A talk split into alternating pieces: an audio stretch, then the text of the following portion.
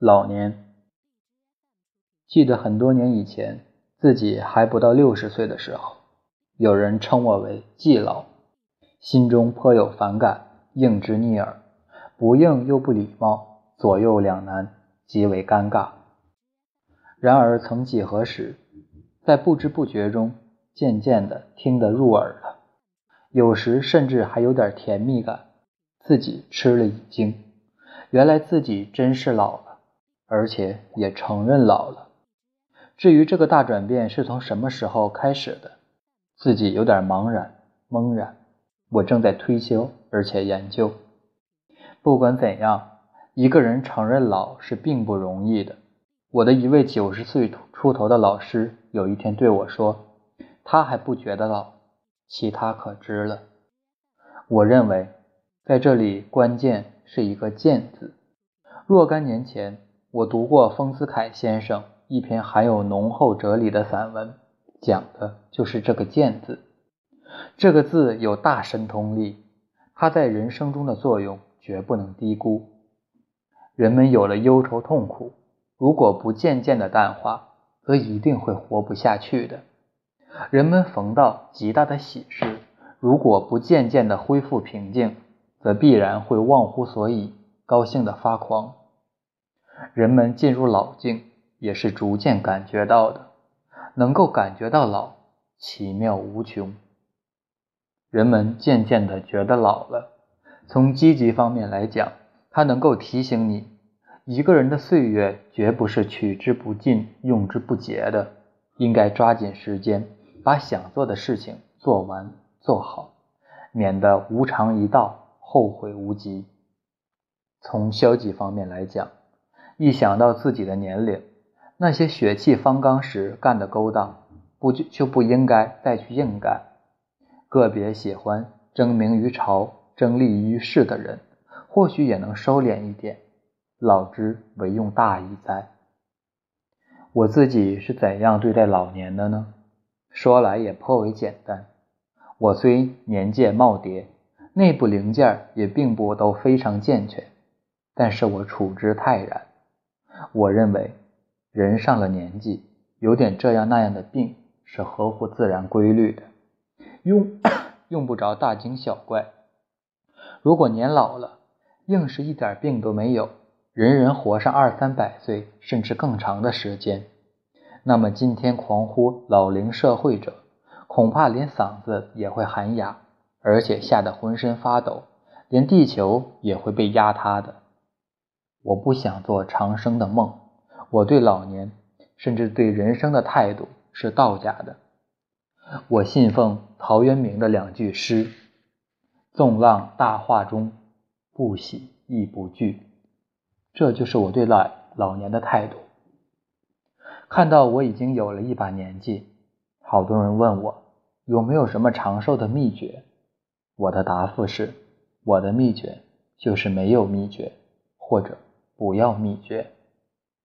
我常常看到一些相信秘诀的人，禁忌多如牛毛，这也不敢吃，那也不敢尝。比如吃鸡蛋只吃蛋清，不吃蛋黄，因为据说蛋黄胆不胆固醇高，动物内脏绝不入口。同样因为胆固醇高，有的人吃一个苹果要消三次毒，然后削皮，削皮用的刀子还要消毒。不在话下，削了皮以后还要再消一次毒。此时苹果已经毫无苹果味道，只剩下消毒药水味了。从前有一位化学系的教授，吃饭要仔细计算卡路里的数量，再计算维生素的数量。吃一顿饭用的数学公式之多，等于一次实验。结果怎样呢？结果每月饭费超过别人十倍。人却瘦成一只干巴鸡。一个人到了这个地步，还有什么人生之乐呢？如果再戴上放大百倍的显微镜眼镜，则所见者无非细菌。试问他还能活下去吗？至于我自己呢，我绝不这样做。我一无时间，二无兴趣。凡是我觉得好吃的东西，我就吃；不好吃的，我就不吃，或者少吃。卡路里、维生素，通通见鬼去吧！心里没有负担，胃口自然就好，吃进去的东西都能很好的消化。再辅之以腿勤、手勤、脑勤，自然百病不生了。脑勤，我认为尤其重要。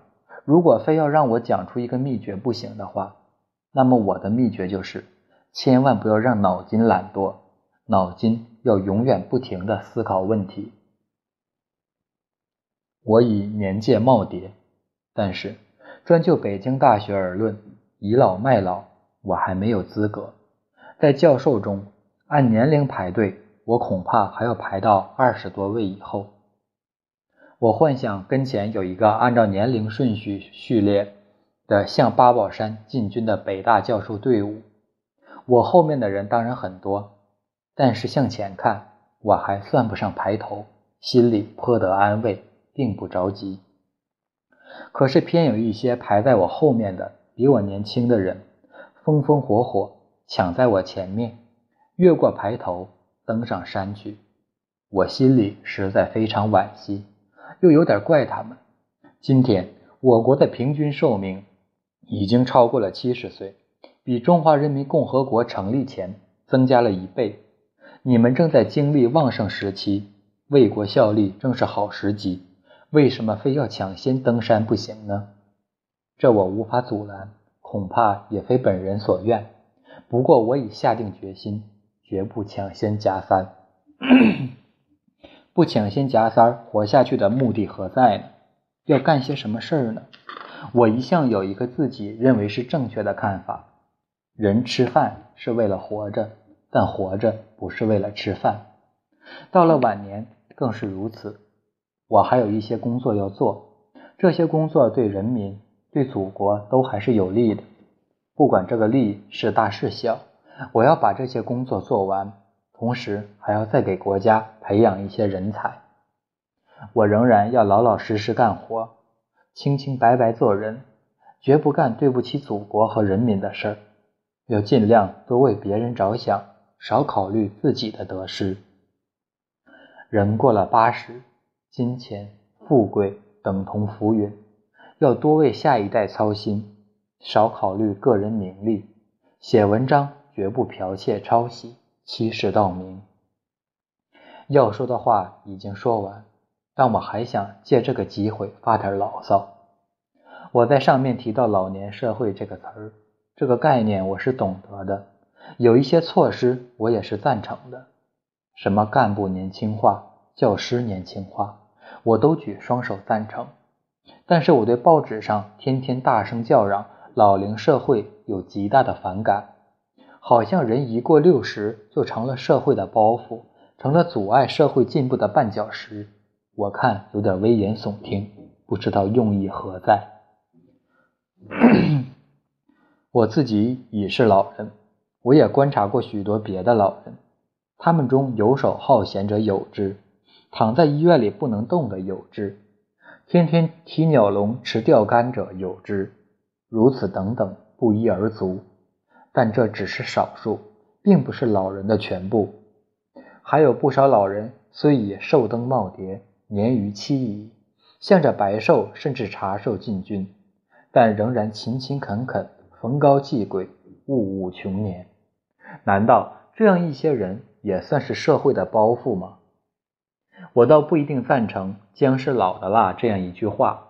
年轻人朝气蓬勃，是我们未来希望之所在，让他们登登上要路金是完全必要的。但是对老年人也不必天天絮絮叨叨、耳提面命。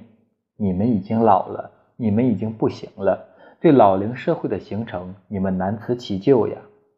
这样做有什么用处呢？随着生活的日益改善。人们的平均寿命还要提高，将来老年人在社会中所占的比例还要提高。听说从前钱玄同先生主张人过四十一律枪毙，这只是愤激之词。有人作诗讽刺他自己也活过了四十而照样活下去。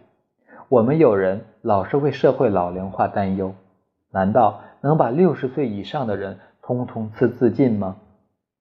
老龄化同人口多不是一码事儿，担心人口爆炸，用计划生育的办法就能制止。老龄化是自然趋势，而且无法制止。既然无法制止，就不必瞎嚷，这是徒劳无益的。我总怀疑，老龄化这玩意儿也是从外国进来的进口的舶来品。西方人有同我们不同的伦理观念，我们大可以不必东施效颦，志诸高明，以为如何？牢骚发完，文章告终。过激之处，万望包容。